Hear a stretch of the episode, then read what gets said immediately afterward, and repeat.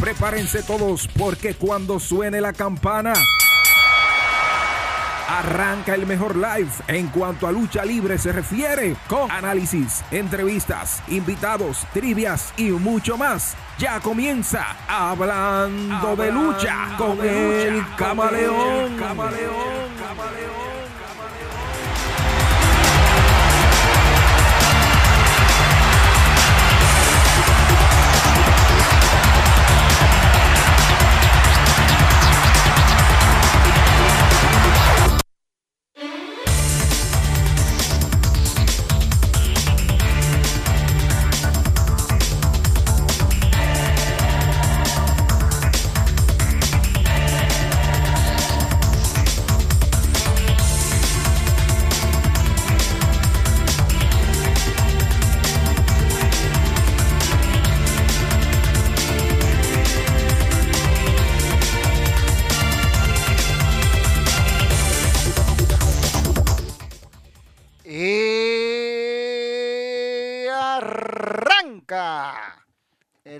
Que de queda de cada jueves, esta hora. Yo, tu pana, tu amigo, el camaleón, el hombre que sabe de esta vaina, el Lucha Manía RD. La sección o el stream, o como tú le quieras llamar, directo, lo que sea, hablando de lucha, papá. Con el que más sabe de esta vaina. ¿Qué más? Yo. No hay más. Hay otro. Las buenas noches a todos los que están ya en sintonía con nosotros, que están mirando ahí desde muchas cosas. Hoy la gente se ha desbordado hablando de todo lo acontecido ayer en AEW. Eh, aparte de eso, anda una entrevista rodando por ahí. Y muchas cosas. Ay, ay, ay, ay, ay, ay. Dice Cristian Mejía, buenas noches, camaleón desde Carolina del Sur. Le cambiaron el nombre al campo.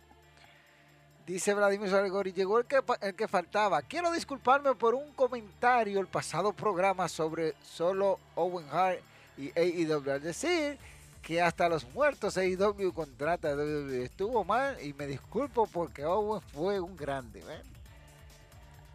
Los errores son de, hombres y de sabios reconocerlo. ¿eh? Dice por aquí Cristian Mejía Camaleón, salúdame a Bobby y a la jefa. ¿Están saludados ya? Entonces no acabo de saludar. Hablando de, de AEW, hasta la historia la copian. NJF copiando la Pipe Bomb de CM Punk en el 2011. Ayer fue prácticamente algo similar, pero más crudo. Yo voy a hacer una corrección de eso. CM Punk no, fue el primero que hizo una Pipe Bomb. Este se hizo en la cabeza. Pero imagínense. Este, lucha libre y más. Buenas noches, camaleón. El hombre del toque de queda de los jueves. Bobby tú estás caliente conmigo, el manzanazo no se me olvida. Ten en cuenta que yo le doy en cuenta a que está rompiendo los toques de queda en Santo Domingo. Dice Ibe Correa, saludos socios, saludos mi socia. Y José Mirabal dice, aló. está hablando por teléfono. Nada, señores. ¿Qué decirle? Hay un lío con un asunto que hay por ahí. Este una entrevista que anda rodando, aparte de lo acontecido ayer. Y la verdad es que se calientan las cosas. ¿Qué es lo que dice Vladimir? Dice, al parecer, limaron aspereza y usan eso como historia porque, por cierto, para mí, el mejor Dynamite del año, y cuidado si es este, el mejor de todos hasta el momento. Hmm, hay que ver. Con todo y que fue tan buen programa, no pasan del millón no, pasan del millón. Yo no sé. Háblenme lo que ustedes quieran. Pueden decirme, no, que el público el que está dirigido, porque esa es la excusa, eh, la excusa de los niños ratas. Sí, sí, los niños ratas que no admiten una cosa, que no saben de esta vaina y quieren estar copiando. Dice Gabriel Belmont, llegué a cama. ¿Llegó fue a su cama o qué? No entendí, me perdí, Belmont, me perdí. Señores, miren, yo voy a iniciar, yo voy a hablar de algo local, algo local que está pasando aquí. Y es una entrevista reciente que este, vamos a pasar completa por aquí para que ustedes la vean. También está en el canal de CDN, de CDN o Revista Deportiva es que se llama. Donde Tony Gross estuvo haciendo una cosa, una cuanta cosita. Mira, dice por ahí que Camaleón no sea chismoso. Chismoso usted, Cristian, que está ahí de hablador diciendo que es de Carolina cuando sabemos que es de, un campo por ahí.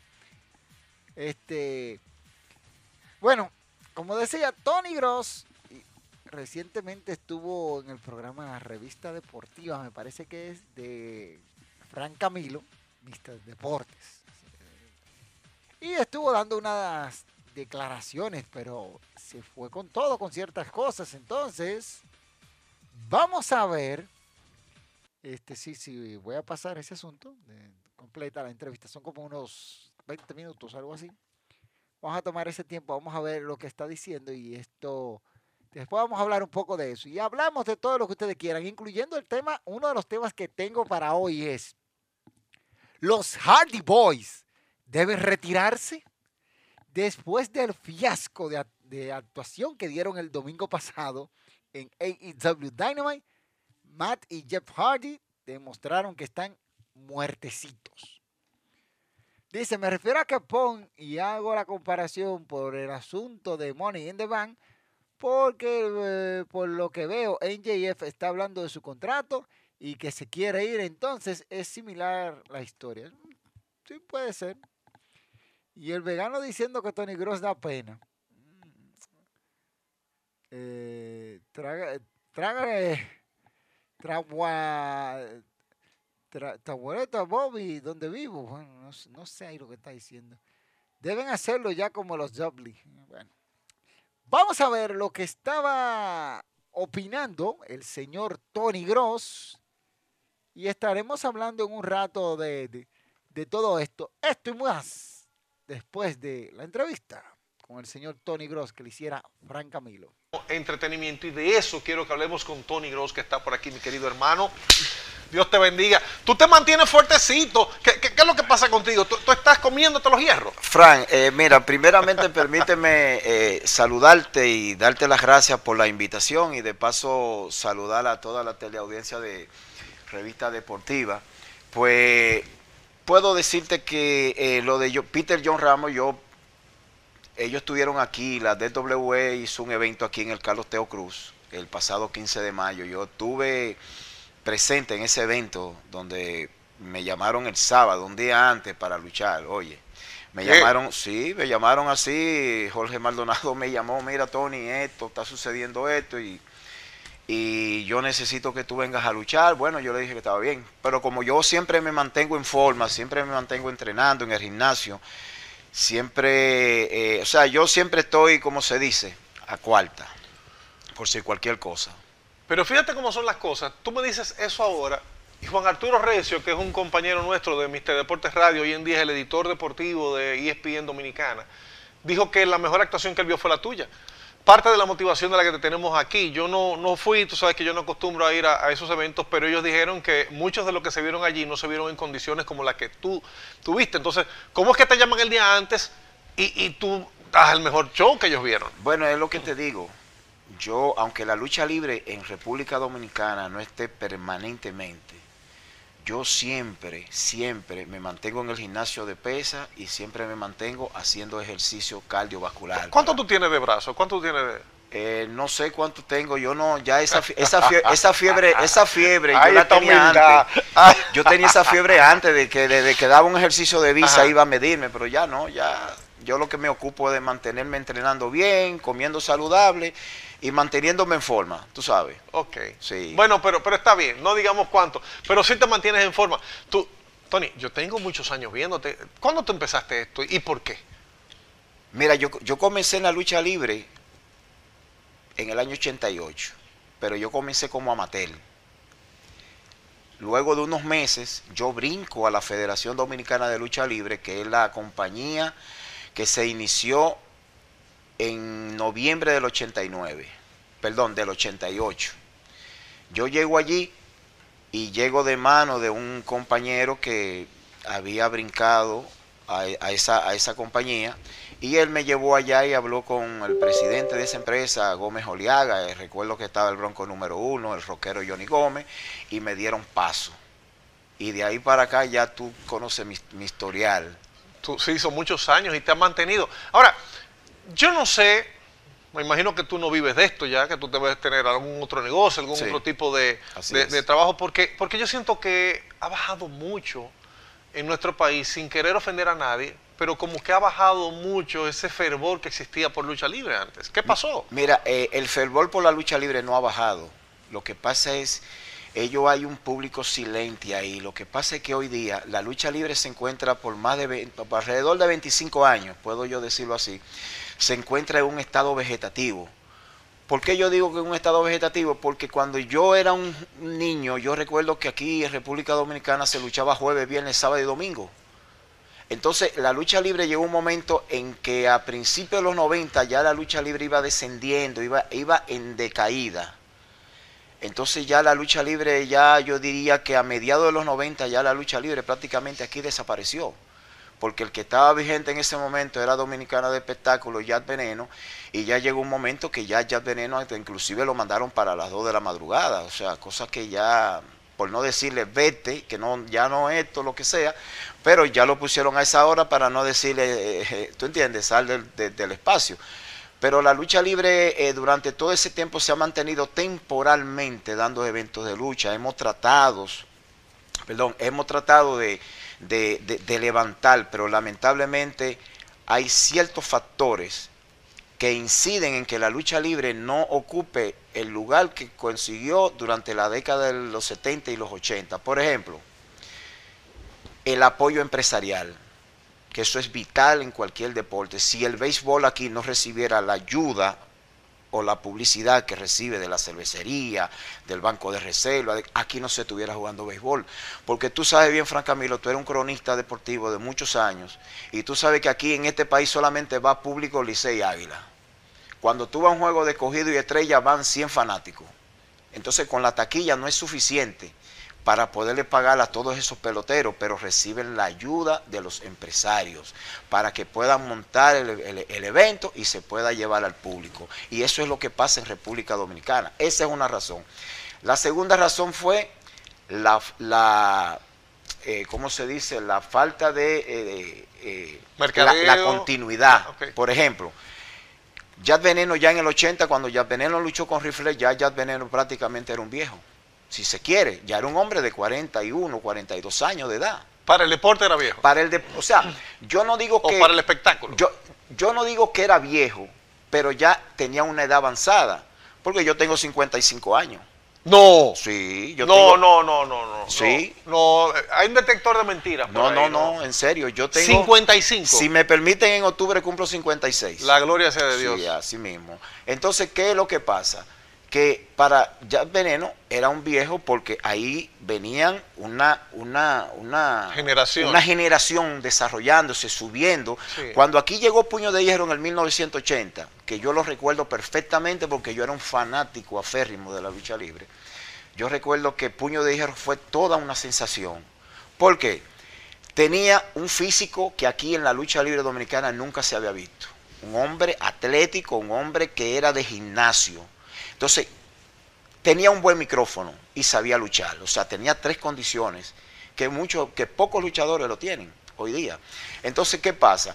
Eso motivó a que muchachos que venían desarrollándose, como el Bronco número uno, Astroman, que cuando esos personajes vinieron y salieron a la lucha, al ruedo luchístico, pues esos, esos, esos dos que yo te mencioné, por, aunque hay otros más, pues fueron una sensación, porque ya tenían un físico, eran jóvenes, de 19, de 20 años, qué sé yo, y crearon una sensación que el público se desbordaba. Ahí mismo estaba el Caballero Negro, ahí mismo estaba el Apolo del Cibao, que eran jóvenes en ese momento que necesitaban del empuje.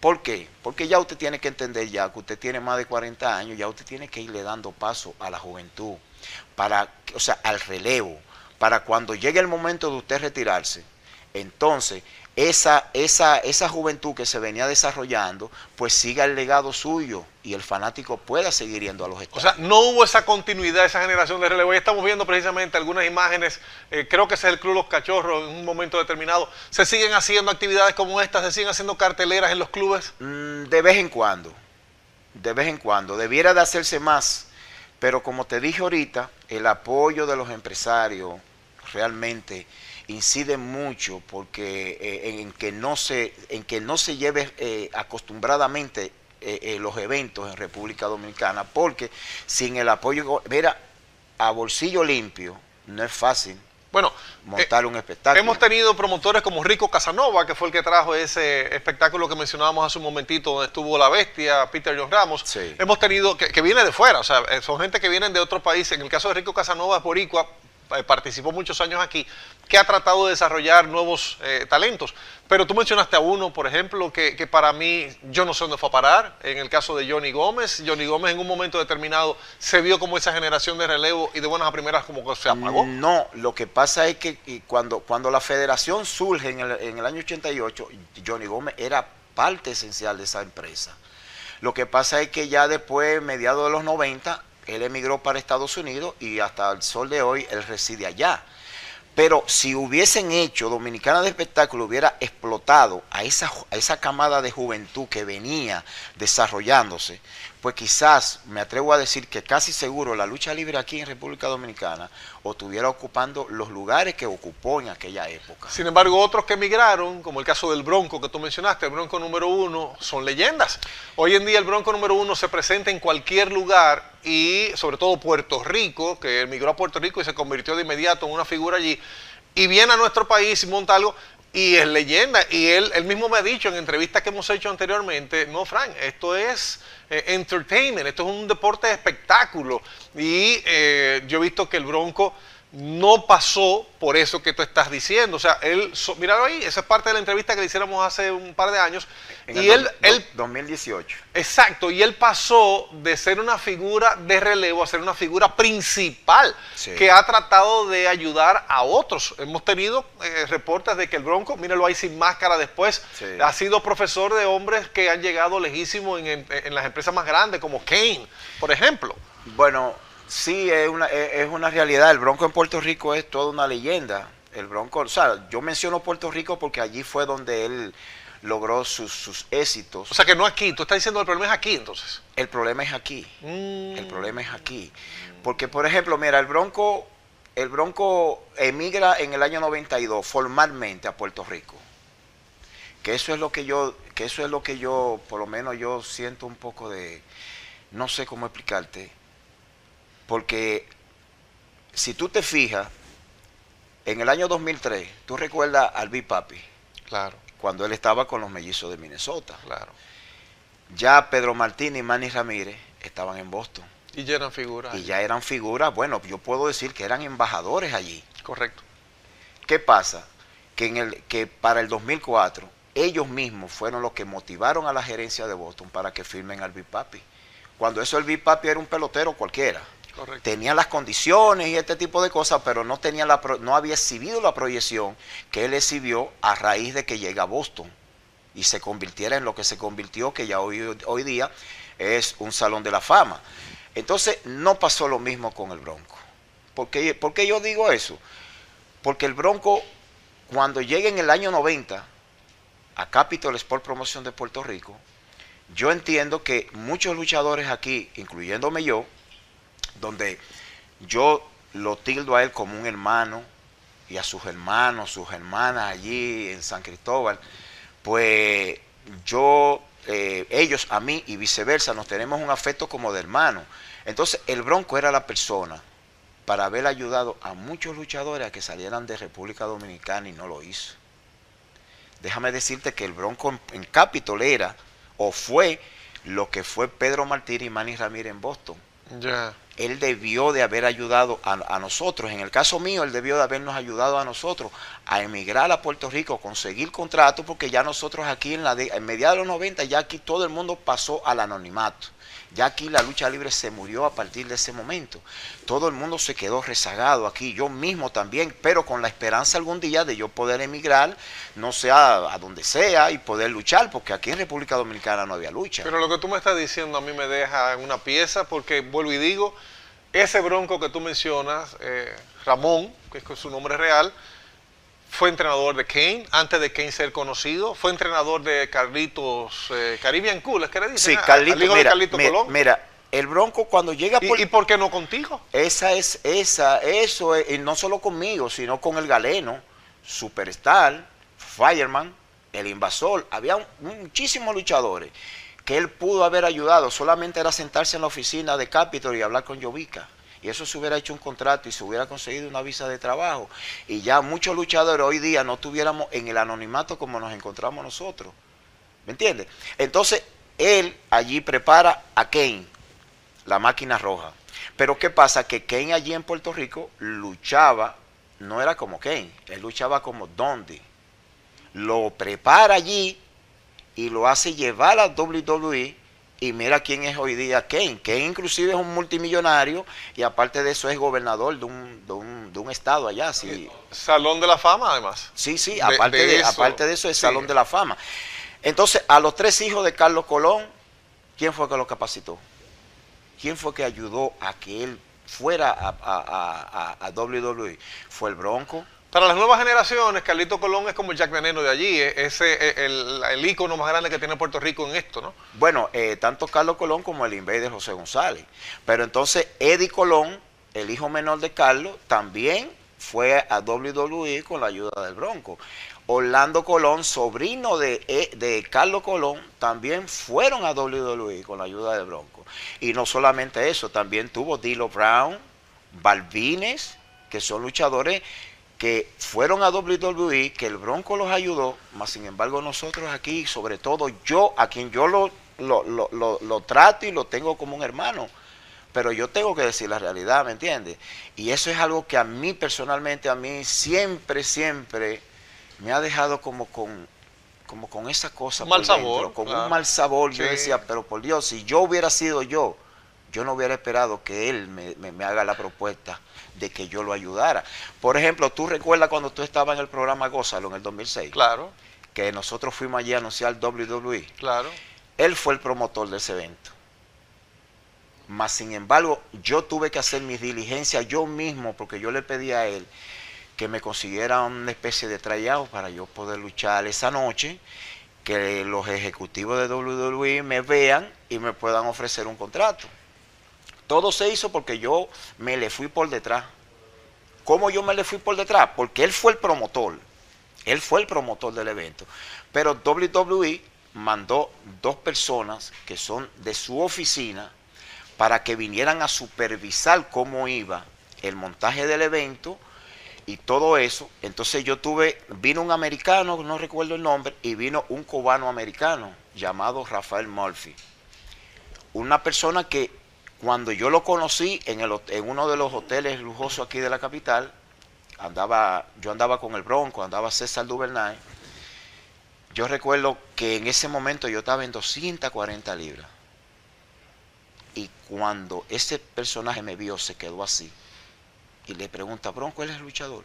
Porque él hablaba bien el- el español. Y yo mismo le respondí, sí, yo soy luchador. Y él se quedó así como mirándome. Y cuando yo vi la reacción de él, al yo no ver que el Bronco me, decía a mí que ya todo estaba hecho, pues yo no tuve otra opción que hacer eso y decirle, proponerles a ellos si no podía existir la posibilidad de conseguir un trayado para yo poder luchar esa noche y poder ser observado por los ejecutivos de WWE. ¿Qué pasa? Que con el pasar del tiempo yo me fue, porque la preparación para ese evento se tomó más de tres meses. El Bronco venía aquí semana por semana porque yo era que iba a buscarlo al aeropuerto. Y yo recuerdo que en una de esas llamadas que me hizo Rafael Murphy, él me confirmó de que sí, me iban a, eh, que, o sea, que la oficina había aprobado eh, que se me diera la oportunidad con una especie de tryout para yo esa noche luchar y ver si ellos podrían interesarse en mí y llevarme a, a Estados Unidos. Pero ¿qué pasa? Que yo dejé todo eso ahí, ya yo estaba contando y yo me estaba preparando que yo practicaba tres y cuatro veces por semana. Pero ¿qué pasa? Cuando viene llegando casi el evento, yo recuerdo que faltando como un mes, eh, Rafael Murphy me dice a mí, hay que sacarte un seguro de vida, porque después del incidente trágico en el año 99 de Owen Hart, No sé si tú recuerdas Claro. con WrestleMania, él se, se sí. cayó, porque él venía bajando de, de- de- de lo alto, a- sujeto aquí a un cosa de eso, Eh, y cayó denucado. Tenía una entrada artística desde el cielo y se rompió un cable y cayó. Se rompió y ese muchacho cayó denucado. Sí. ¿Qué pasó? Que a raíz de eso, todo el que sube, todo el que pone un pie hasta el sol de hoy en un ring de WWE, Debe tener un seguro. hasta la esposa Linda McMahon tiene que tener un seguro porque si no, no sube. Entonces, ¿todo eso por qué? Porque la familia Hart le ganó una demanda de 15 millones de dólares por eso. Entonces ya él se- para curarse en salud, todo el personal que trabaja en WWE tiene que tener un seguro de vida. Pero entonces, ¿qué Te pidieron que sacaras uno y que. No, yo no. Eso tenía que hacerlo el Bronco. A, Era- tra- a través de la oficina. Era tu representante. Pero claro que sí, porque a mí, na- a mí nadie me conocía. Al Bronco sí lo conocen porque el Bronco fue el promotor. El Bronco fue que, quien se sentó en la oficina de WWE para negociar eh, traer a República Dominicana WWE. Y por eso no pudiste participar. Por eso yo no pude participar, pero eso me lo dijeron fue en la misma semana del evento. Yo recuerdo que tú, bueno, lo anunciamos nosotros Sí, varias veces, que, que iban a tener una especie como de contraparte dominicano y tú eras la parte de la contraparte dominicana, porque todo, la, la ley dice que todo espectáculo debe tener una contraparte dominicana Exactamente. y ese no la tenía, eran no- ustedes. no la tuvo. Creo que no la tuvo, exacto. Entonces, eh, Tony, se nos acaba el tiempo. ¿Todavía habría oportunidad? Tú tienes 55 años, o ya sencillamente tú piensas que eh, tu trabajo es aquí. No, Como no, dijimos, ya, ya, ya tú no- ya no, ya, ya salir, salir fuera es muy difícil, ya son, ya son 55 años, ya yo no, ya aunque yo pueda luchar aquí en ciertos momentos, pero ya no con las exigencias de un muchacho de 30, 35 años, ¿me entiendes? Ya lo que me queda de vida y si Dios me da salud, yo puedo seguir luchando aquí temporalmente y eso, pero realmente ya, ya e- e- ese sueño, ese deseo que yo tenía, ya eso se fumó hace muchos años. Una pena, Tony, porque tu talento estuvo ahí todo el tiempo, todavía está ahí. Mi talento estuvo ahí y él lo sabe. El Bronco lo sabe, porque eh, el Bronco en los últimos 20 años aproximadamente, el Bronco cada vez que venía aquí, el primero, inclusive primero que sus familiares, sus hermanos, al primero que le llamaba es a mí, para decirme que él iba a venir tal fecha. ¿Sabe qué hacíamos nosotros? Arrancábamos para San Cristóbal y en un momento de eso, de vacaciones, que él venía aquí, nosotros en el patio de la, en, el patio de, de la casa de su hermano Rafetti, ahí había un ring y nosotros entrenábamos. Él me capacitaba y él, se, y él veía más o menos cómo yo asimilaba eh, eh, eh, las enseñanzas que él me daba, porque yo debo de resaltar que el Bronco es todo un maestro de la lucha libre, pero realmente no, en mí no, no esa expectativa que yo quería de que él me extendiera la mano y me pudiera llevar aunque sea a Puerto Rico. Tony, lamentablemente el tiempo se terminó. Me da mucha nostalgia escucharte hablar así y yo conozco tu carrera. Yo sé lo mucho que tú has luchado por la lucha Sí. y por tu carrera y por tu vida. Vamos nosotros a, a despedir aquí y esperando que eh, al Bronco le va a llegar esto, que tenga su reacción y nosotros sabemos que él nos va a llamar. Él tiene nuestro número y las puertas están abiertas aquí para lo que se quiera decir. Tony Gross. Bueno, Fran, primeramente, Gracias. de nuevo, darte las gracias a ti, a todo el equipo, a todo el personal de Revista Deportiva. Mil gracias a los televidentes. Mil gracias también por recibirnos desde sus, desde sus hogares. Así será. Y ya ustedes saben que yo vuelvo y lo digo, la lucha libre para mí es entretenimiento. Y Tony es uno de los principales expositores que ha tenido el país durante décadas. Seguimos en la revista deportiva.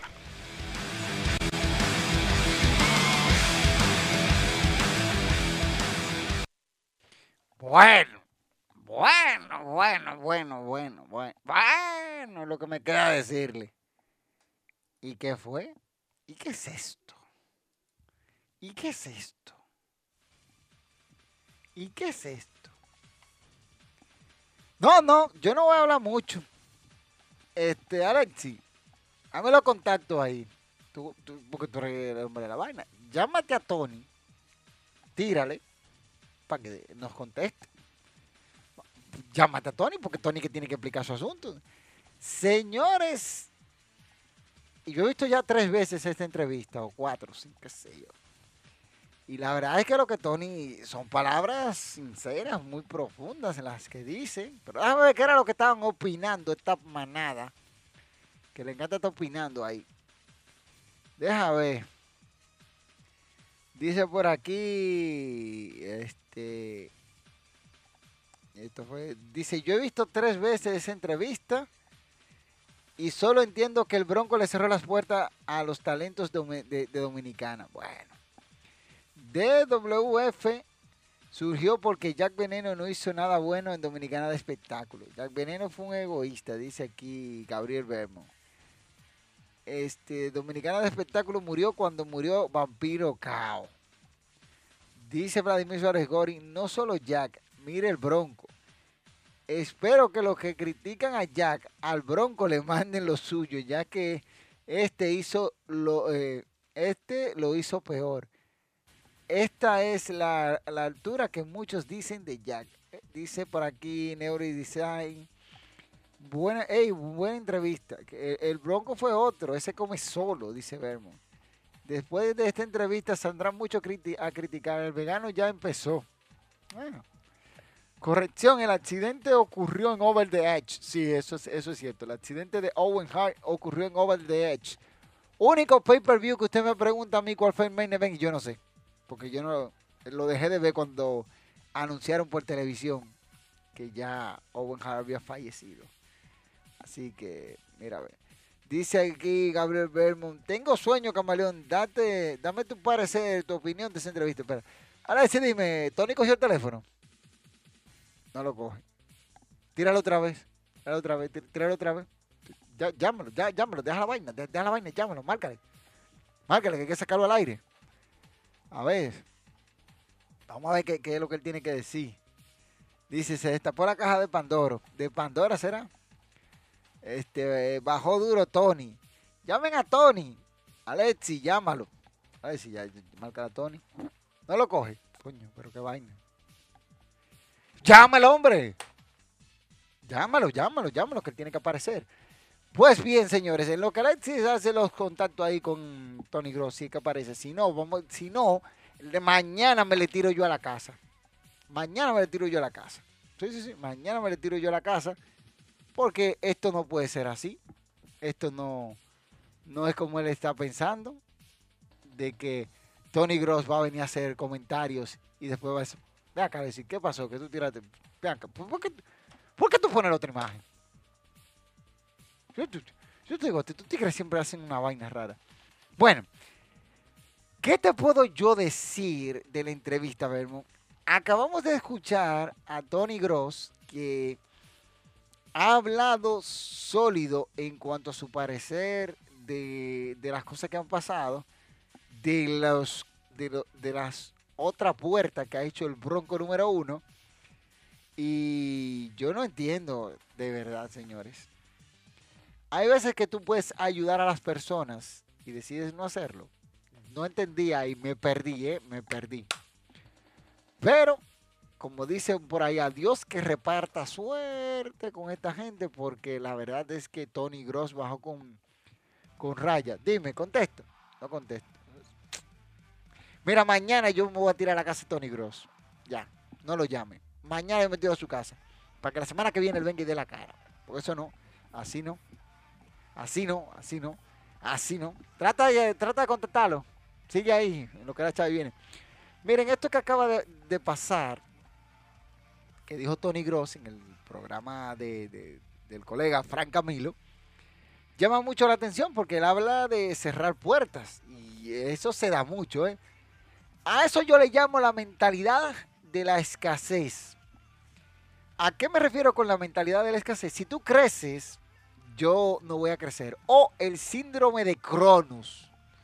Sí, de Cronos. Cronos, el papá de Ares, de, de, de Hades y de. No, de Poseidón, de Hades y de Zeus.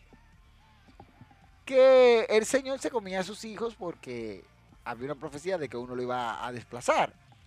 Entonces, ese síndrome, los psicólogos le llaman el síndrome de Cronos, que es el miedo a ser desplazado. Quizás el Bronco tenía ese síndrome, el síndrome de Cronos, posible. miedo a ser desplazado. Pero el Bronco es una figura, un señorón de, de la lucha libre en Puerto Rico y también una leyenda de la República Dominicana. Así que estoy inonadado con este asunto. Y yo siempre, siempre, siempre he dicho que cuando tú le cierras una puerta a una persona, tú lo haces deliberadamente y ya ustedes saben. Dice por aquí, bueno, esto se puso bueno, llamen a, a Yankee, ¿cómo que llaman a Yankee? Se me quitó el sueño, dice Belmo. Según esas palabras, al Bronco no ayudó a nadie, es que no ayudó a nadie que no, ayudó a nadie, no, ayudó a nadie. Tony Gross lo dijo claro, que el Bronco no ayudó a nadie. Y él ha dicho que no trabaja con talentos dominicanos. Y no soy yo que me lo estoy inventando. ¿eh? Síndrome de Cronos dice, estoy loco por ver los que, opinen, eh, lo, que opinan los que atacaban a Jack Veneno, por eso. Hay que ser equitativo si, es, si se critica.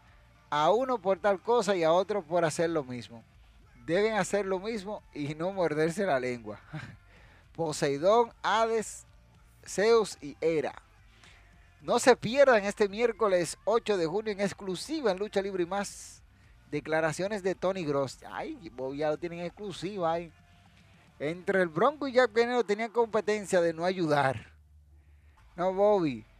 Bobby, se sabe de todo eso. Bueno, fueron dos egoístas. Miren, esas son parte de, las cosas que yo siempre he dicho. A Jack Veneno, yo siempre he dicho que él debió de confiar en el relevo generacional. Porque ya él iba de salida del negocio. Entonces, él debió de confiar en esos muchachos, esa camada, esa camada de muchachos que ya venían ahí, Caballero Negro, su propio hijo Rafi Sánchez. Este, ya eran muchachos que venían subiendo con buen físico, buen entrenamiento, este, y ya Veneno hubiese podido mantener la empresa por muchos años. Entonces, este, Razan Promotion, que después que así fue el nombre que terminó asumiendo Dominicana de Espectáculos, este, Jack Veneno pudo haberla mantenido todavía viva, pero, pero, él se centró en ser la estrella. Y como él era el dueño, ¿quién le va a discutir? Y ya ustedes saben, se quiso perpetuar y la gente se cansa de, oye, hasta el chocolate que a mí me encanta, empalaga, empalaga. Llega un momento que usted no lo consume. Por más bueno que sea una cosa, tú dejas de consumirla ya cuando te dan tanto. Dice un adagio por ahí que hasta la belleza casi, que tú pensabas que no se iba a casar el público. Se cansó el público de tanto gan y gan, entonces ya ustedes saben. La verdad, eh, lo que dice Tony, son escasos los luchadores que llegan a Puerto Rico siendo el Bronco un pilar importante con mucha influencia, pero el Bronco no le quita, no le quita mérito, sus méritos jamás. El Bronco lo hizo peor. Ni en sueño Jack Veneno se vio trabajando en WWE, con WWE. Espero que aparezcan esos mismos que atacan al Bronco, lo dudo. Jack se creyó mucho y fracasó. Y lo digo atento a mí. Jack fue quien fue gracias a Relámpago Hernández y Rippler. Pero yo digo más gracias a Vampiro Cao, que confió en este joven para llevarlo, con ese carisma que tenía, llevarlo a esa, a esa cima. Porque Vampiro Cao en un tiempo era la estrella de la lucha libre. Igual como lo fue Puma y lo fueron otros más. Reina Amur, Rizado Núñez. Entonces, el veneno llega y se mete en el tope, en el tope, tope, tope. Y ya después de ahí las cosas cambian. Pero son cosas que pasan porque es que Vampiro Cao era un cerebro. Un cerebro. Por eso muchos dicen que la lucha libre comenzó a decaer cuando Vampiro Cao murió. Y hay que destacar que muchos dicen, ah, el Bronco lo hizo peor. Bueno, entre los dos lo hicieron mal. Eso es lo que yo veo. No que uno lo hizo por los dos lo hicieron mal, porque no dieron paso al relevo generacional. Los dos hicieron lo mismo en frecuencias distintas. Ah, que esto no, el Bronco tuvo con WWE. Sí, el Bronco, para que ustedes estén claros y ustedes no lo saben quizás, el Bronco número uno dejó plantado a Vincent Kennedy McMahon. ¿Ustedes no se sabían esa?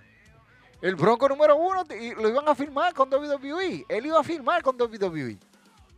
Tuvo así de firmar con WWE. Y el Bronco no fue a la entrevista con el propio Vince McMahon. ¿No fue? no fue. Tan sencillo como eso. Ya ustedes saben. Partan de ahí. Él se prefirió quedarse en Puerto Rico porque el horario y esto y aquello. Y es que, ¿verdad? El horario de trabajo de WWE es pesadito. ¿Qué dice por aquí? Pero se cayó la lucha por no dejar un relevo. Solo querían brillar ellos, ¿sí?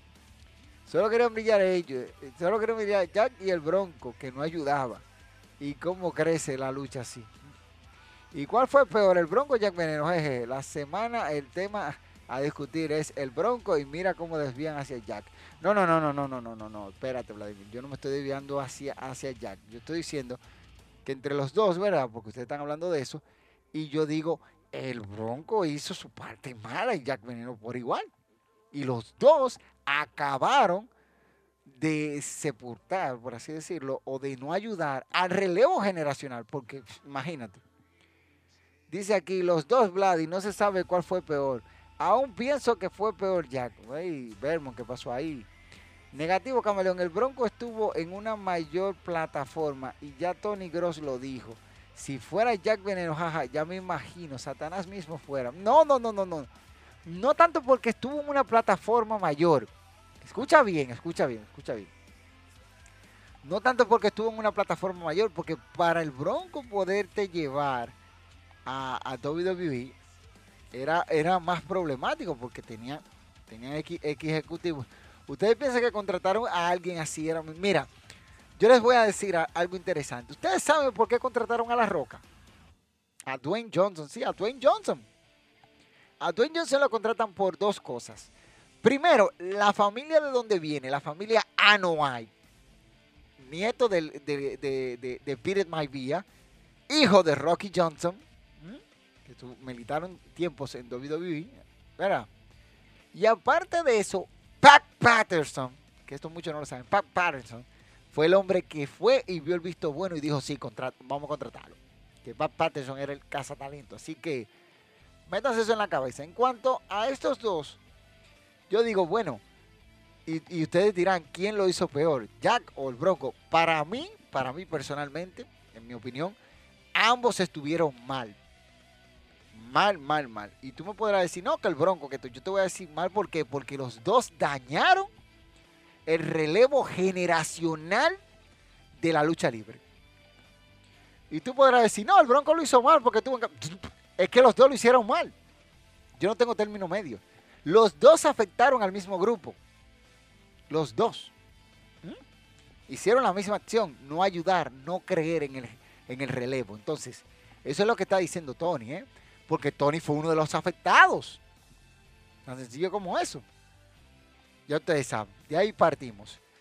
Dice aquí, por lo menos el Bronco cerró las puertas de reconocimiento, de reconocer talento, pero no de una empresa y a luchadores. El Bronco pudo llegar a WWE y no, sabía esa. Parece que no le llama la atención. Papi, es lo mismo. WWE que Razan Promotion. No, no es lo mismo que pasa. Vamos a ser, a más serios. Es el mismo luchador aquí que en WWC o IWA. Señores, vamos a ser más serios. El Bronco se lleva los premios en ese renglón. Es que, ¿cómo te digo? Este, cosas que, que ayudaron que ayudaron. Y mira que él hace una comparación, pero porque pone a IWA. IWA en un tiempo, en el 99, 2000, por ahí, eso era. Ya, y vámonos, IWA. Búsquense los videos de las canchas, como se llenaban. Eso era abarrotado y también WWC.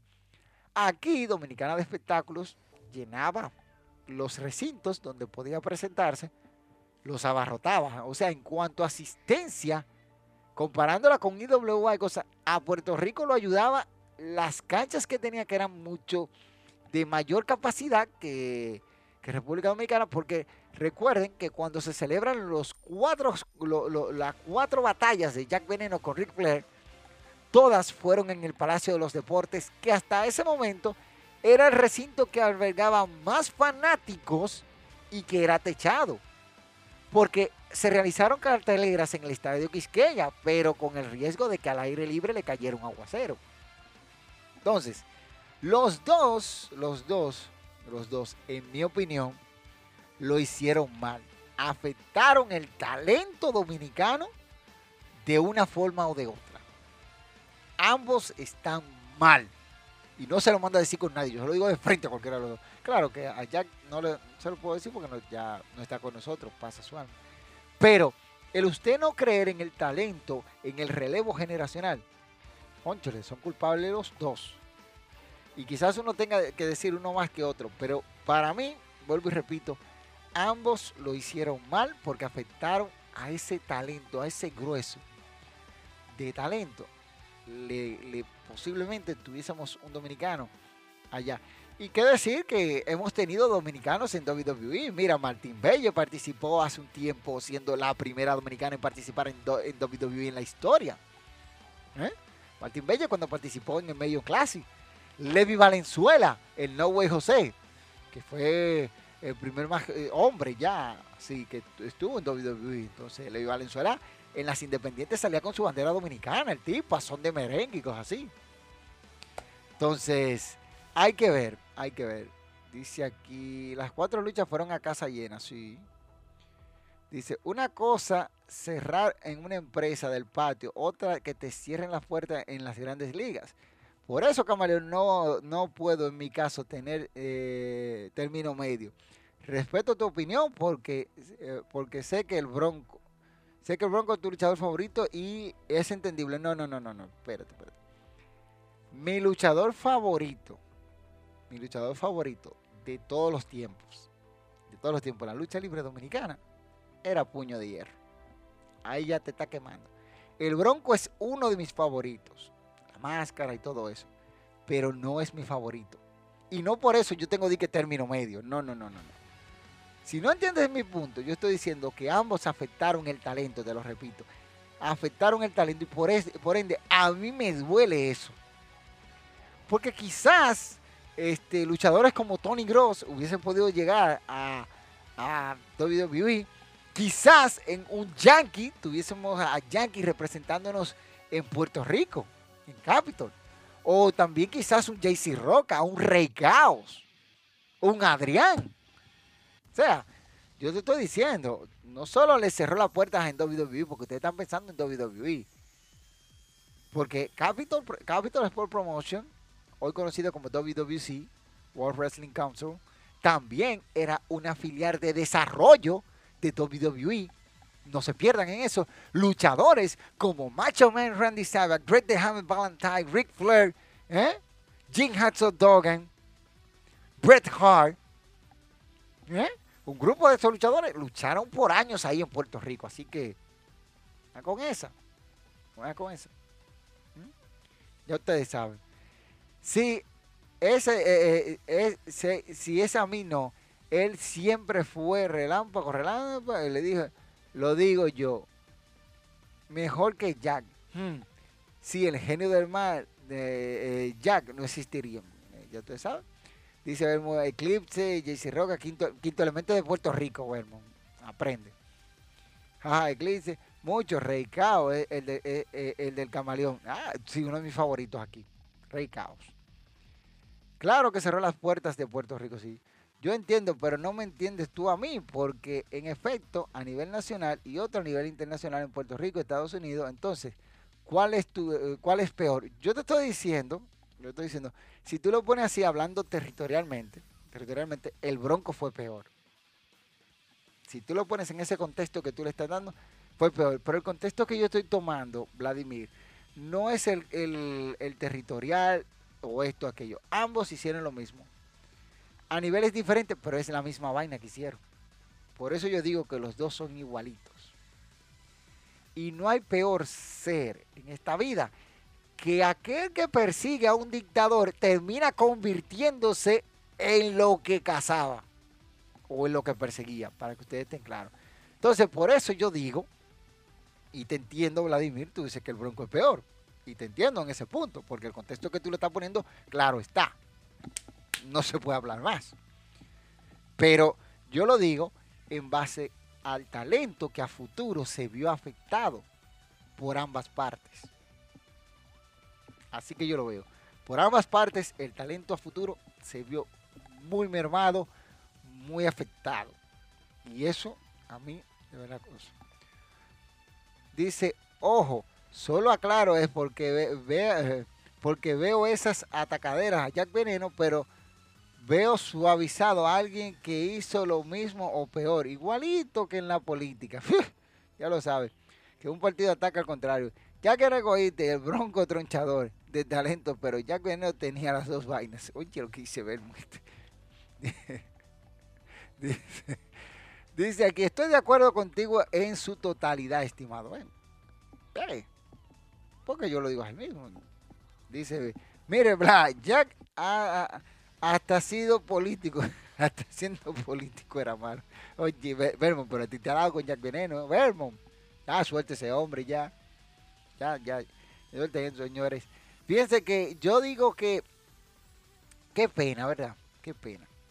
Y nada, el, talento que está ahora, y y ya voy a hablar así de claro, tiene todo para salir adelante, tumbar esas puertas, aun cuando te las cierren. Yo soy de los que creen en, en Roca, creo en Yankee, creo, aunque Yankee no es de mis favoritos, ¿eh? Y Jaycee tampoco. Eh, eh, Caos, que es de mi favorito. Adrián, tampoco es de mi favorito, pero hay que creer en estos muchachos que vienen subiendo esa punta de lanza. Yankee viene de dar un combate fuerte ante Carlitos Caribbean Cool. Este, Rey Caos viene de ganarse a quinto elemento en un combate que el me- mejor de la noche. ¿eh? Y vienen más retos, vienen más, más retos, más retos. Porque hay que decirlo así mismo. Ah, Hay luchadores que van a seguir en el camino y yo espero que estos jóvenes puedan alcanzar esa cima que ellos desean a fin de que lleguen al punto que se espera de ellos. Dice, dice, en el ayuntamiento que yo trabajé ahí, ¿quién lo aguantaba? Uh, Vermont, ya deja eso, Vermont. Jaja, gran vaina político fue el pobre. A botella llegó. Ya nunca visité, ya no, eh, eh, Jack nunca ha visto nunca lo que vio el Bronco en Puerto Rico, ni se codió con la gente de la categoría que el Bronco se dio. Este, ¿qué te digo? Ya cuando Jack Veneno se quedó solo, ya él no podía codiarse con mucha gente porque Jack Veneno, cuando llega Vladimir, hay un problema y es que sacan a Puma de Dominicana de Espectáculo. Y al sacar a Puma, Puma se lleva todas las relaciones habidas y por haber, la tenía Puma. De hecho, Puma fue el encargado, y que me demienta Bobby, que anda por ahí de brechero, el encargado de traer a muchas superestrellas o muchos luchadores extranjeros.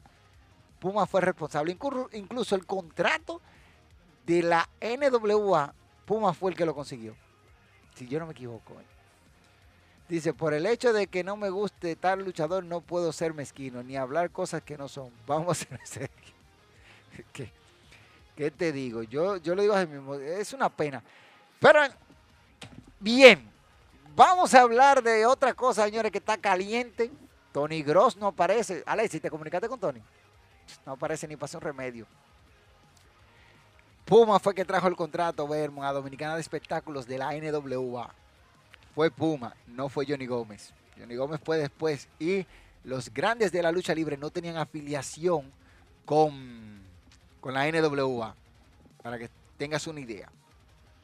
Para, para que tengas una idea de eso. Entonces, hablando de esto, señores, brutal la promo de MJF, hablando de cosas calientes.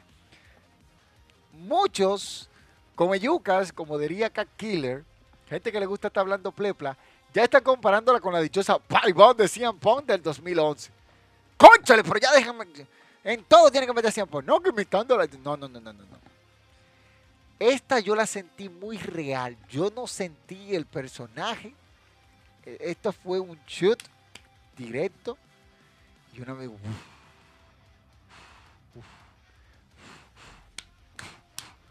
muy dura. Déjame es lo que dice aquí. Puma, Johnny Bravo. Johnny. Dice exactamente, diste en el clavo, Camaleón. El Puma es el de las relaciones y Jack era la figura nada más. Que así que más tierra para el Bronco. Quien lo, quien lo defiende es más malo que él. ya soltamos al egoísta y al come solo. No, no, pues mira, fíjate, Pumera que tenía, como te dije, tenía las relaciones. Miren, hablando de, de- de promos, ustedes vieron esa promo de MJF. Yo estoy averiguando algunas cosas para publicar un video más detallado de lo que está, porque esta, esta promo tuvo shoot y walk. Shoot es algo que no está pactado y work son cosas que ya se habían hablado. Incluso, incluso, CM Punk sale sin una bota, faltaba una bota, CM Punk salió para, para hacer algo ahí con, con MJF, no sé, y MJF se fue. Pero una promo bestial lo que metió MJF, demostrando que es el mejor heel que hay en la actualidad en el negocio. No hay otro en JF. Tipo tiene todo, demostrando esto. Incluso ciertos ignorantes, porque tengo que decirlo así, hablan de que, ah, la promo de MJF, toda la cosa, y ponen acknowledgement de, de Roman Reigns. Señores, Roman Reigns ahora mismo es la figura que más reacciones provoca dentro de la lucha libre profesional. Eso, eso yo se lo puedo decir así mismo. Roman Reigns es el, que más provoca reacciones. Olvídese del mundo. Ahora, en JF, el tipo es duro. Oye, es- el tipo es duro, papá. Esa promo se sintió tan real cuando él le dijo, despídeme. Despídeme, mirando a la cámara. Tony Khan y le dijo, Mac, que quiere decir como bruto, idiota, o algo así. Ya ustedes saben.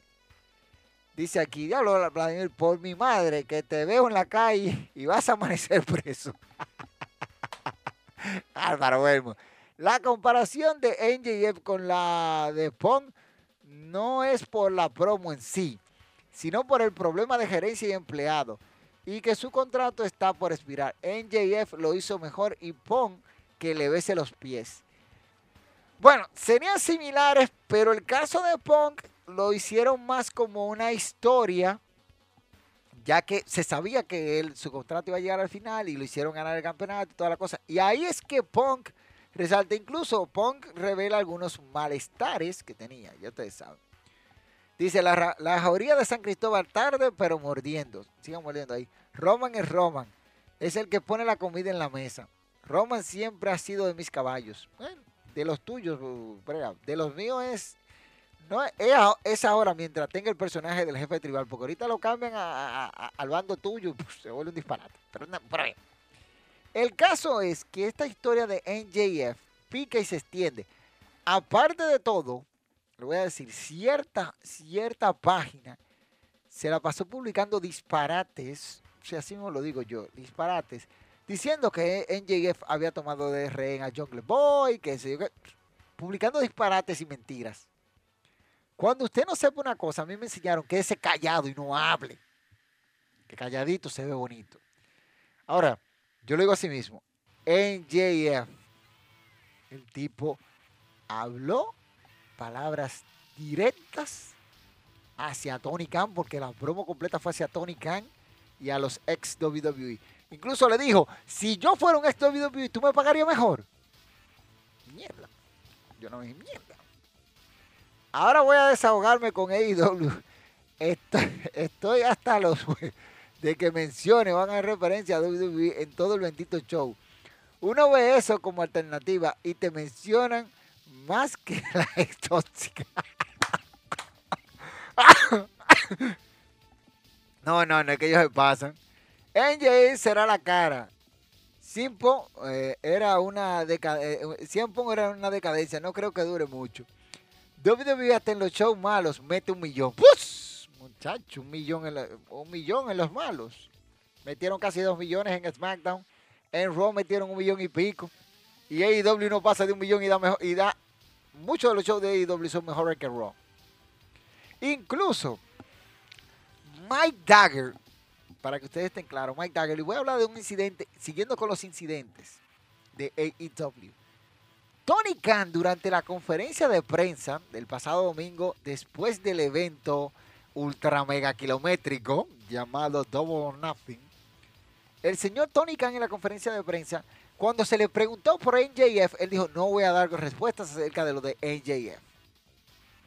¿Ya? Y no, dio, no dijo nada de NJF. Nada. No habló de NJF. Bien. Ok, respetado. Pero Mike Dagger le hace una pregunta y CM Punk, altruista, altanero, egocéntrico, falto de respeto, le dice, ah, sí, yo creo que yo lo tengo bloqueado a ustedes. Gran mierda que tú me tengas bloqueado, CM Punk. eso es lo que yo le hubiese dicho, gran, gran mierda. Porque me voy a morir porque Punk me tiene. Ay, me bloqueó Punk. Ay, me bloqueó Punk. Ay, me duele. Ay, Punk me tiene bloqueado en Twitter. ¿Qué me importa a mí? Ay, yo se lo hubiese dicho. Yo se lo digo. ¿Qué me importa a mí?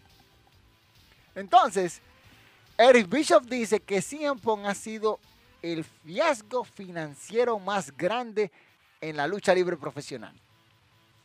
Tony Khan se puso histérico como, como, una, como una muchachita y hablando, ganamos la guerra de los bienes por la noche. Mi hermano, usted superó por un momentito, por un momentito corto a SmackDown, cortico. Y fue en el peor momento de SmackDown, ya prácticamente en la mitad del show o algo así. Y tú me estás hablando a mí que tú ganaste. Ponga tu, tu, programa Rampage cara a cara con SmackDown. Ponlo cara a cara. A ver quién mete más en rating. Te garantizo que cuando tú pongas Rampage a competir con SmackDown, el peor SmackDown te va a partir, te va a partir la mamacita. Entonces, ¿qué déjate hablando? Entonces Mike Dagger lo puso a él, lo puso rápido.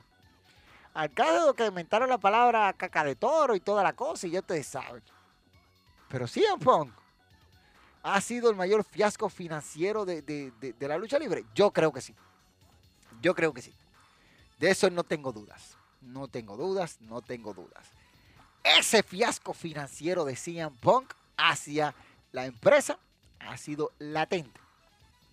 Latente. Ay, que ganamos esto, que contra Marcy de una gran lucha.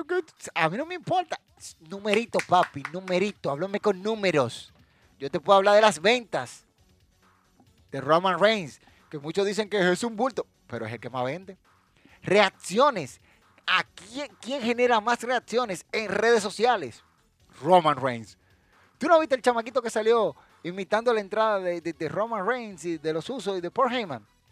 WWE lo publicó en su cuenta y Roman Reigns reaccionando a ello, muerto a la risa. ¿Tú no viste el video que hay por ahí de Roman Reigns interactuando con un niño como de dos años, como Roman Reigns lo miraba y cosas así? Y Roman Reigns se burlaba de él y digo, una chacha, porque Reigns, Roman Reigns genera money. El tipo genera, ya sea odio o amor. El tipo genera. Cien Pong, viejo desfasado, que se estaba muriendo el domingo. Yo casi un oxígeno, había que buscarle galón, galón de oxígeno, pues estaba muriendo. Aparte de eso, enterraron a un talento para subir al vegetal este de Cien Pong. No me joda Tommy Tony Khan. Ojo con esto. Hizo lo mismo que Vincent Kennedy McMahon y nadie dice nada. Nadie habla de esa vaina. No me hable de eso. No me hable de eso. No me hable de eso. Dice aquí, aunque AEW no quiera, tiene que hablar de papá WWE. No es que no quiera, es que para poder llamar gente tienen que hablar, tienen que hablar de ellos. Tú no ves que la gente se sigue matando en una comparación. ¿Quién es mejor, LeBron o Jordan? Matándose. Eso no tiene, eso no tiene comporte. Camaleón, pero le has dado la espalda a, a, Pong. Era uno de tus mejores caballos. ¿Qué pasó? Mira, mira cómo dice Silvestre Brea. Era. Era. El verbo, el verbo está conjugado en pasado. Pasado, pasado totalmente. O se fue a pique. Se fue a pique. Ya ustedes saben. Dice aquí, perro, una pregunta. WWE reconoció a Shaquille O'Neal, Swagger Dennis Rodman, Chad Norris, Matt Wardey, entre otros como luchadores.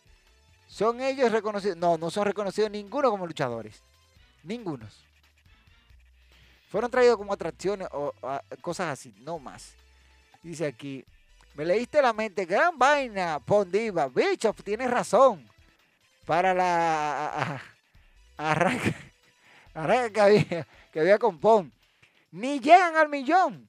Son dos, el peor financiero, fiasco financiero y como persona. Uy, esa vaina. No, y hay que decirlo. Tony para que ustedes estén claros, y aquí yo voy a hablar, y quizás muchos me cojan odio y corten esto y lo que ustedes quieran, me importa un pepino. Yo soy el dueño de esta vaina, yo soy el que sé de esta vaina. Tony Khan lo que es un maldito carajito con un juguete nuevo. Eso es lo que un carajito. Quitando el adjetivo ese, pero ya está dicho, eso lo graban ahí. El caso es que es un carajito con un juguete. Que el papá le dio un juguete porque el papá es que tiene los cuartos, el señor Khan. Tony tendrá dos o tres chelitos. Tony Khan no se hizo billonario con la lucha libre. Él no es un McMahon. Donde Vincent Kennedy McMahon pone los pies, Tony Khan tiene que poner la cabeza debajo de los pies de Vince y besarle la mano. Porque Vince agarró y le compró la empresa a su papá. La empresa casi quebrada. Ya para el 85 estaba casi en quiebra.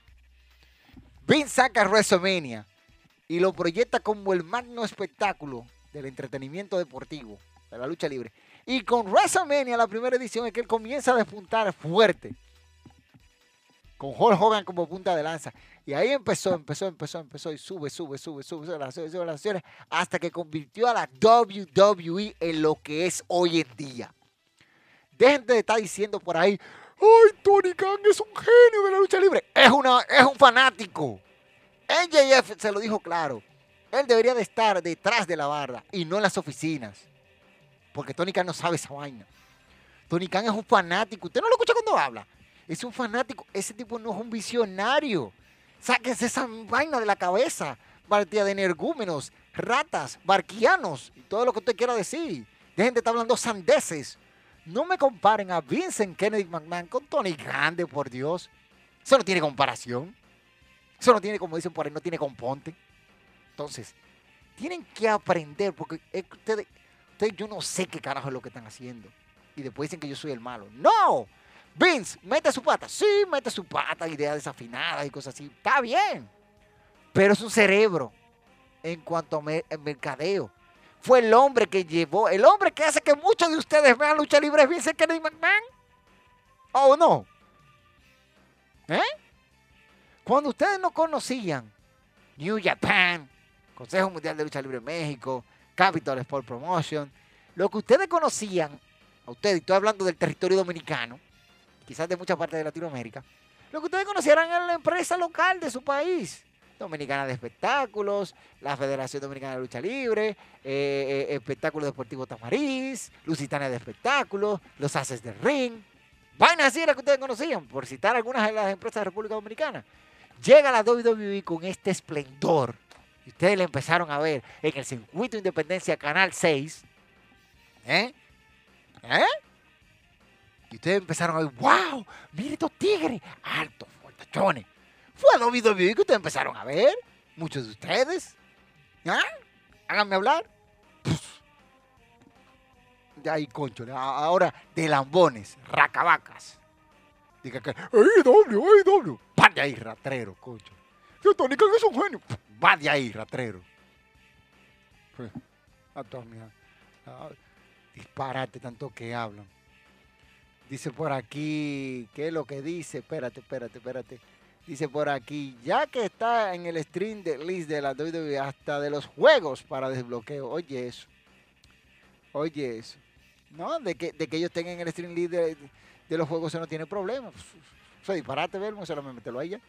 Roman Reigns está viviendo la misma era de fama que La Roca o John Cena. A, a ese nivel no. A ese nivel no, pero está muy bien posicionado. Tipo genera. A ese nivel no, porque Tú estás hablando de dos grandes, La Roca y John Cena. La Roca todavía al sol de hoy se para en un cuadrilátero y medio mundo se va abajo. Belmont de Fatón Malón y el conejo malo. Saludos, Camilo. ¡Ey! Saludos, mi hermano Ramsey. Ramsey.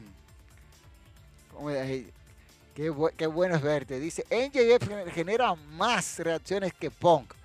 Y Punk, tanto que habló de que sí, pero mientras pero enterró a MJF y enterró ahora a Hatman. Y sigue enterrando a Matsidad, a Fulanito. Pero eso todo el mundo se lo va a enterrar a él. A todo que tengan que enterrar. Porque Punk, así en Punk lo hicieron campeón para tratar de llenar el evento que tienen AEW y New Japan Pro Wrestling de Forgiven, de. Eso es para llenarlo porque vas en Chicago. Por eso sí pone el campeón. Y no, va de ahí. Dice Malón, sí, y ese que dices. Exacto, así al Goldberg que le dan el título lo acaban porque está viejo. Y entonces Punk, la misma porquería, nadie dice nada. Pero si Shaquille O'Neal no es reconocido como luchador, siendo el mejor y no luchador del mundo, menos a esos vaquebolistas. La gente cree que la lucha libre es un relajo, que todo el mundo puede ser luchador. Teque es un pino. Este, y el que sabe de estos negocios este, es Vince McMahon. Ah, ya tú sabes. Buena pregunta. Shane es o no es luchador. Shane no se considera el mismo luchador, Vermont. Shane lo, ha dicho, él, dice, él lo ha dicho. Incluso cuando le dieron el premio del novato del año, dijo que no, que se lo dieran a, uno de los muchachos. La vaina es que Shane sale de modo normal en todos los juegos. Camaleón, antes que WWE se convirtiera en el gran monstruo que es, ¿qué empresa reinaba en la cúspide antes de los 80? NWA. Esa era la empresa que reinaba.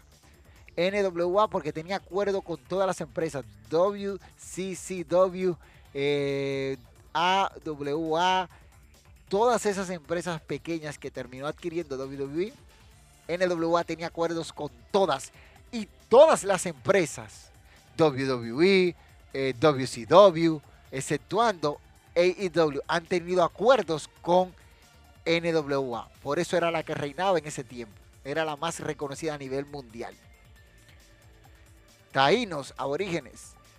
Camaleón, pero tú estás dando cátedra hoy, saliste con rabia esta noche. Suerte que estás vacunado. Eh, Vermo te pasaste ahí. Pon en tierra más que. Ey, ey, actor no, por, eh, esa palabra cambia, la, te, puede, te, puede, te puede Vladimir, esa no, esa no, Esa gran diva, hasta Camerino solo pide para no codearse con los plebeyos, tanto que lo defendían muchos. Pero pero, pero Vladimir, ¿tú no te acuerdas que yo dije, yo espero que sea verdad? Yo le voy a dar el beneficio que le dio Undertaker a Shawn Michaels. Y ya, ese mismo que metió al medio a Cabana, a su pana, no, no a cualquiera, a su pana full. Siempre sale así con rabia, por eso es un perro con máscara. Perro eres tu verbo. Y ya ustedes saben, déjame cerrarle ahí. Entonces, yo les hablaba de Forgiven Door, el evento grande de AEW en este mes, ya que este domingo es Hell in a Cell. Eh, las predicciones estarán mañana por la noche, si no me equivoco. Ahora, si mañana por la noche que van a estar las predicciones, ¿verdad? ¿Eh? Pero hablo muchacho carajo. Mañana por la noche. yo espero que tú te pongas eso, porque ya yo, ya yo grabé lo mío. Ya lo mío está grabado. Miren, buen programa el de ayer de Dynamite. Y de eso quiero resaltarlo me encantó lo que vi. Este, FTR haciendo parejas con CM Punk. Derrotaron a Max Caster, Austin Coaten y Gon. Yo aquí digo CM Punk haciendo su disparate y, matando talento. Luego de aquí, quien sale para hacerle frente a CM Punk, que será su rival. Miren qué clase de rival le han puesto a CM Punk. Sale el Ace el as japonés Hiroshi Tanahashi. Así que se, avecina una gran guerra entre estos dos. Lástima que me van a poner a Hiroshi Tanahashi a perder con CM Punk. No, mira, CM Punk no merece estar en el mismo ring que Hiroshi Tanahashi. Y aquí van a salir lo bendito loco de yo no sé qué carajo habla, bla, bla. No, Hiroshi Tanahashi es de mayor edad que CM Punk. Escuchen bien, escuchen bien. Sí, sí, Hiroshi Tanahashi es de mayor edad que CM Punk. Tanahashi tiene 45 años. Y es un luchadorazo que da unos pleitos inconfundibles. Para que ustedes estén claros. Y Punk, por así decirlo, tiene 43. Entonces, Hiroshi Tanahashi, mucho mejor luchador que CM Punk, me lo van a poner a perder con él. Y eso a mí me duele. A mí me duele. Ya hablamos de la, promo del señor este, NJF, que estamos preparando un video de cuando, en cuanto a eso, pero va a ser más detallado porque hay ciertas cosas que hemos salido a averiguar. Este, Johnny, Johnny Elite, que ese otro que no se sabe cuál nombre es, Johnny Caballero, Johnny Elite, Johnny Impa, Johnny Mundo, whatever, John Morrison. Contra Miro, dos es WWE, lo que decía, reforzando lo que decía NJF, ¿eh? Reforzando lo que decía NJF. Jericho hablando de cosas, Luchasaurus, haciendo de las suyas, y ya ustedes saben.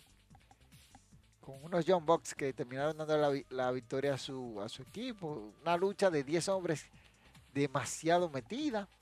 Ya ustedes saben. Entonces, aparece Atena, antes conocida como Ember Moon, que parece que se va a enfrentar a Jay Carney. Y ella dice que le va a quitar el invicto a la novata esta sobrevalorada de Jay Cargill. Este, lástima que llegan luchadoras como Ember Moon, Atena ahora mismo, a AEW y no serán valoradas porque todo el mundo habla plepla y disparates. Pero yo le puedo mencionar algunos nombres. Ruby Soho, ¿cuál logro ha tenido en AEW? Ah, ganar la, la, la Casino Royale. Sean Spear, ¿qué logro ha tenido? Brian Cage, ¿qué logro ha tenido en AEW? Ah, ganó una, una Casino Royale. Y después, nada.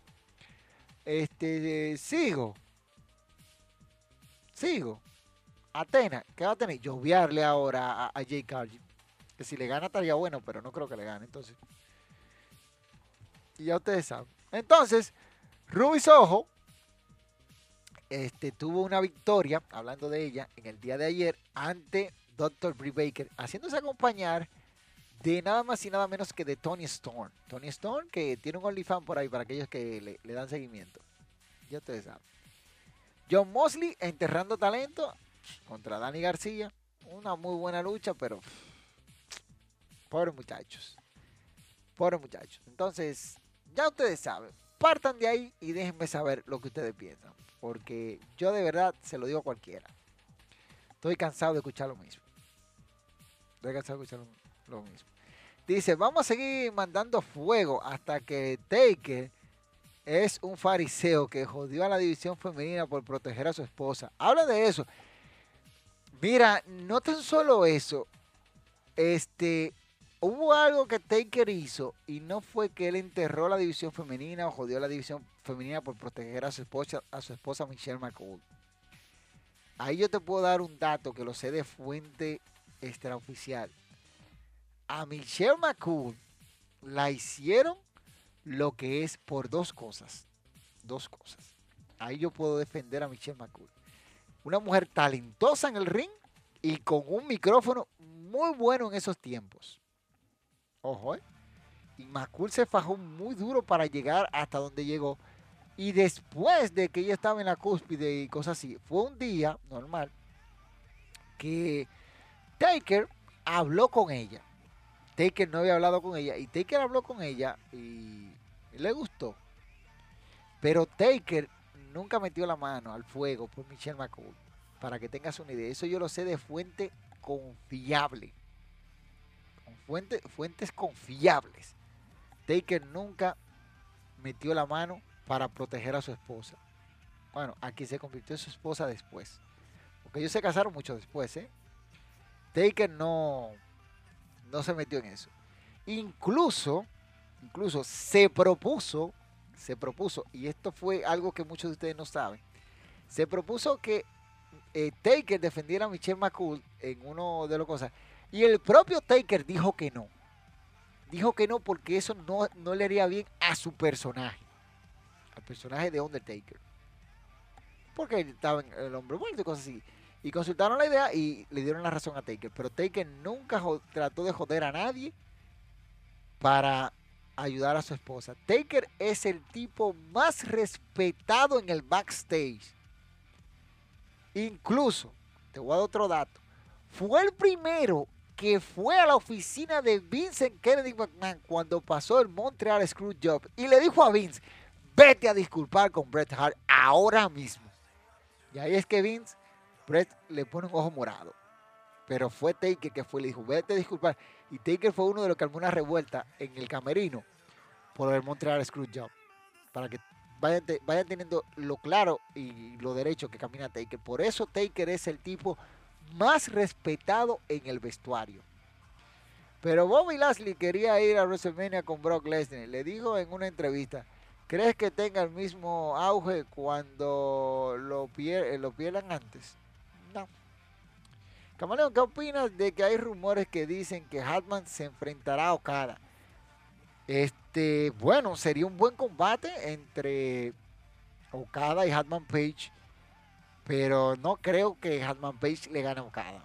Okada está atravesando otro muy buen momento y el tipo está, está duro. Pero hoy se ha hecho caca en Pong y hasta la, tierra le han tirado. Eso le queda ching. F por Tanahashi que va a tener que llevar todo el combate en sus hombros contra Pong. No solo en sus hombros. A Tanahashi después de la lucha, escuchen bien, a Hiroshi Tanahashi, tendrán que ponerle algo en la espalda para ayudarlo. Tendrán que ponerle algo para ayudarlo. Porque ya ustedes saben lo que está, lo que le, lo que le va a pasar. Ya ustedes pueden saber. Ya ustedes pueden saber. Se va, se va broma. Dice por aquí Johnny Mil Nombres. Leí por ahí que Okada irá contra Hatman Page. Es posible, ya hablé de eso. ¿En qué paró por fin lo de Arepa Van y, y, y, Naomi? Eso, eso pique y se extiende y están suspendidas hasta nuevo aviso. Han acabado con Pon aquí. Pon ya no existe. Neuria, origen. Vaya para allá, tú y, y, y Cien Pon. Lo de Morrison da pena. Porque un luchador con cierto potencial le cambian tanto el personaje o el nombre. Cosas que pasan. Morrison está como el vegano, no sabe a dónde vaya a parar. Pero dime, de esa historia que Stephanie Batman tenía que Karma y fue desplazada por Taker. Esa se murió con eso. No es tan santo como lo pintan. Mira, que Stephanie Bosman tenía para Karma. Este, bueno, no es que fue desplazada por Taker. Esa es una. Cuando Karma llega a WWE, Karma llegó y tuvo un embarazo. Eso fue lo que, lo que mató el empuje de Karma fue el embarazo. Karma salió embarazada y tú sabes que una mujer embarazada no puede luchar. Entonces, ahí fue que se jodió, se jodió el asunto. No fue Taker como quieren culpar a algunos, porque eso es lo que yo digo de, las páginas y de los medios que desinforman. Yo soy muy selectivo a la hora de, de, que alguien publique una noticia y yo darle seguimiento o empezar a hacer eco de ella. No, no, no, yo me documento muy bien antes de yo y decir eso. Dice, en el pay-per-view de este domingo de AEW rompieron récord de botches en todos los combates, muchos fallos y ¡pum! La cereza del parte. Te voy a mandar la nota y mira eso, bueno. En Punk, récord de botches. Muchachos, no hablemos de eso, que si hablamos de esos botches que hubo el, el domingo, no terminamos el live hoy. Miren, hablando de otros temas, ¿creen ustedes que los Hardy Boys Mira, no pusiste la, encuesta tú hoy. Ya, ya. Te digo a ti. ¿Te comunicaste con Tony? Que no contesta. Que no sirve para Bien. Este dice aquí, te voy a mandar la nota y, mira eso, ah, lo, veo ahorita. Taker era, eh, era más que un luchador, Taker era un visionario dentro de la programación. Y mira, no quiera tú saber que Taker le ofreció a, Orton la racha, se la ofreció a Kane, se la ofreció al propio Edge. Este, Taker ofreciendo a, cosas, pero de todos, para mí el que debió de romper esa racha así con todo y todo era Randy Orton. Era, era Randy Orton. Y Taker le quería dar el empuje para que su personaje de The Legend Killer despegara a, números más allá. Y Orton se negó a ganar dicho combate, para que ustedes vayan teniendo una idea. Y eso lo dijo el propio Randy Orton. El propio Kane también lo dijo. Y el propio Edge. Que no son cosas de que, yo me la estoy inventando. Ellos, ellos hablaron propiamente, no se sintieron merecedores de romper la racha. Este, este domingo, señores, tenemos Hell in a Cell 2022 Una rivalidad bien construida entre Seth freaking Rollins y Cody Rose que van a colisionar dentro de la estructura que no perdona. Veamos cómo le va a ellos. Yo espero que bien. Por otro lado, en triple amenaza, Bianca Belair defiende el campeonato femenino de Raw ante Becky Lynch y Asuka. Y ya después de ahí los otros combates como que, no importa. Como que no importa. Como que no importa y ya. Miren, este mañana viernes es la final de, de Best of the Super Junior. El torneo llega a su final en el día de mañana en el Nippon Budokan. Y vamos a ver quién se lleva el trofeo porque ya en la final Oye, esto que me cayó ahí. En la final están Hiromu Takahashi, ganador del año pasado, y el Desperado.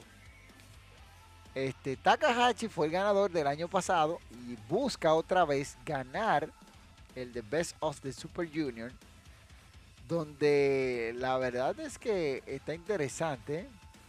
Takahashi ganó eh, eh, eh, el año pasado, le ganó a, a Job en la final y también cayó ante el desesperado en el 2020. Entonces, esto es una revancha de lo que pasó en el 2020.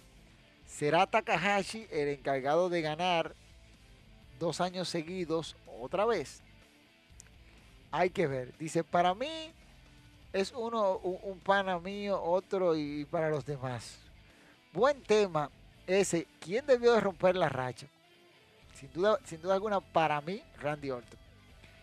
El que quería la, el, que la quería ver, que la vea, es un ex Booker que dice que el, Taker no quiso que se diera esa lucha en WrestleMania por iniciativa de Stephanie. Hmm, hay que ver, yo la, yo la veo, yo la veo eso que tú dices. Lo evalúo y busco a ver quién está hablando de ello. Miren, señores, la final, como decía, del, del The Best of the Super Junior va a estar interesante entre estos dos porque es una revancha del 2020. Cuando el Desperado derrotó a Hiromu Takahashi, que Hiromu Takahashi ha ido ya a tres finales consecutivas de The Best of the Super Junior. Tres finales consecutivas. Para que ustedes estén claros. O sea, estoy hablando consecutivas. Ahí, pum, pum, pum, pum, pum, pum. Que eso está interesantísimo el, último que llegó así a tres bueno, a dos finales consecutivas fue este Will Osprey en el 2017 y 2016. Osprey llegó a varias, a dos finales consecutivas. Eso fue parte de lo que usted puede ver que, que se da en este mundillo del The Best of the Super Junior que está muy interesante lo que va a pasar este viernes cuando colisionen estos dos individuos. Y qué decirles a ustedes que Hiromu Takahashi tiene todo el, carril para ganar el The Best of the Super Junior y se convertiría en el primer gladiador que lo gana tres años seguidos en caso de salir victorioso mañana, porque solamente él y Tiger Max número 4 han ganado dos años seguidos el The Best of the Super Junior. Tiger Max lo hizo en el 2004, me parece que fue 2005. Si, si me equivoco, dígame. La mente ustedes saben que no está bien. Dice Camaleón, entonces Taker tenía total control sobre su racha. Sí, Matman no podía decir quién la rompería. Matman tenía que aprobarlo, pero Taker podía sugerir quién rompiera la racha. Un legendario debió romper la racha, así Taker no quedaba mal, como lo fue con Lesnar. Aunque terminó por contusión en la cabeza. So, you see Stone Cold. Esa racha debió quedar con Taker para su retiro. Ese personaje merecía ese récord tan honorable. Puede ser. Camaleón, Dominio está a la vuelta de la esquina. Solo hay cuatro luchas confirmadas. Eso es correcto. Dominion está a la, vueltecita de la esquina del SummerSlam de la New Japan Pro Wrestling. Y hay pocas luchas confirmadas para este, este evento. Y yo de verdad me quedo pensando, ¿eh? ¿Qué va a pasar? ¿Qué va a pasar en dicho evento con estos muchachos? Porque la verdad es que Dominion, de eso voy a hablar la, la próxima semana, se va a dar muy bueno en lo que viene. Dice aquí, Camaleón, viene el aniversario de la DWE. Sí, viene el aniversario de la DWE y yo estoy esperando que eso se, se vaya preparando y vaya fluyendo. Porque yo de verdad quiero tirarme eso entero. Yo quiero tirarme eso entero porque va a estar muy, pero muy bueno lo que va a haber en, en el aniversario de la DWE porque eso está caliente. Está caliente, caliente, caliente lo que viene para el aniversario de la DWE. Fíjate que corroborando lo que dice mi amigo FanLife, Okada estará midiéndose al tú por tú con White para el Campeonato Mundial de la IWGP. Dominion es el próximo día 12. El 12 que cae. El 12 que cae domingo, yo creo que es. Sí, el domingo. El próximo domingo, la semana que viene. El Bowling Club, Backloop First y James Owen expondrán los campeonatos en parejas IWGP antes de Unity Empire, Grey O'Kan y Jeff Koff. Que creo que Jeff Koff y, y Grey O'Kan ganarán para entonces ir a luchar contra FTR en, la, la, puerta prohibida. Tamatonga en contra de Carl Anderson por el campeonato Never Open Way. Chingo Takagi contra de Taichi, el emperador, por el King of Pro Wrestling 2022 Trophy. Esos son los cuatro combates que hay hasta ahora. No hay más nada. Dice, te veré por ahí comentando. Es posible, todo dependerá de la gerencia, Vermo. Ojo, la noticia que mandé no es relación a la carrera de Taker, sino como boicoteó la división femenina de cara a un WrestleMania. Lean y luego comenten. Escuchen bien lo que dijo Vladimir. ¿eh? Lean y luego comenten. Bien. Este, señores, una cosita ahí que no se me puede quedar es lo que hizo Manny Fernon. Ya volviendo para este lado, Manny Fernon se alió con Mr. Big y desbarataron al Invader. Le dieron durísimo. Y ya ustedes saben. Manny Fernon es el nuevo campeón mundial de la IWA otra vez. Acabó Manny Fernon con el Invader. Le dieron durísimo. Mr. B le rompió la máscara, lo hicieron sangrar y todas las cosas. Porque el Invader tiene que entender que él está viejo para estar peleando con estos muchachos. Un hombre de 76 años que lo que tiene que estar cuidando a sus bisnietos. Di que venía a luchar. Y a Sabio Vega. Manny Fernon le dio lo de él. Porque a Sabio Vega hay que cambiarle el nombre. Ya sería Sabio Fernon. Ya no será Sabio Vega, será Sabio Fernon. Porque Manny Fernon es su papá le clavó los palitos. Le metieron una garra contra lona durísimo ahí, el hombre con la fuerza de 10. Y ahora aliado con Maniferno. Lo que le espera Sabio es golpe por un tubo y siete llaves. Entonces, que queden su vaina. Y ya ustedes saben. Miren, para cerrar ya, para cerrar, los Hardy Boys, desde mi perspectiva, deben retirarse ya están muertecitos. Se vio el domingo cuando lucharon contra los Young Bucks, que están muertecitos los Hardy Boys. Muertecitos. Están listos. Yo no se lo mando a decir con nadie. Yo no se lo, yo no se lo mando a decir con nadie. Yo no se lo mando a decir. Este, yo lo digo así mismo. Se embromaron, se fueron a pique, ya los Hardy Boys no están para este asunto, muy lentos, acompañaron hoy, bueno, el domingo acompañaron bien y ya ustedes saben. Pero no, ¿qué se puede hacer?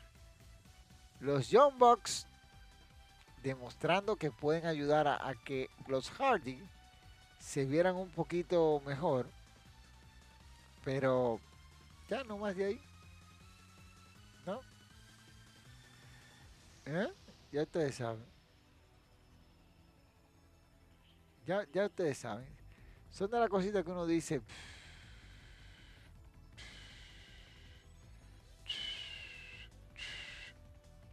Y se queda en el aire. Pero hay que decirlo así mismo, de las cosas que vienen. Y, y nada. Miren, una noticia que me acaba de llegar y es esta. Y es que el Mesías, Ricky Bandera, regresa a la AAA. Regresó cibernético. Ahora regresa el Mesías. Entonces, volverán como alternativa a AAA o como luchadores independientes. Eso no se sabe. Pero el domingo 3 de julio estarán presentes ellos en Carnaval de Estrellas o algo así que, se llama. Pero el, Mesías está en el póster, así que ya ustedes saben. Regresa el Mesías a AAA. Pero nada, este, señores, ya yo me voy porque ya, ya, ya estoy demasiado ya.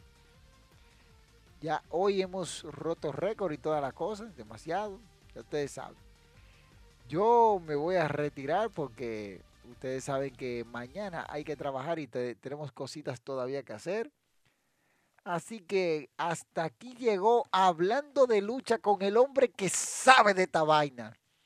Yo, tu pana, tu amigo, el camarero. Mira, Fan Life.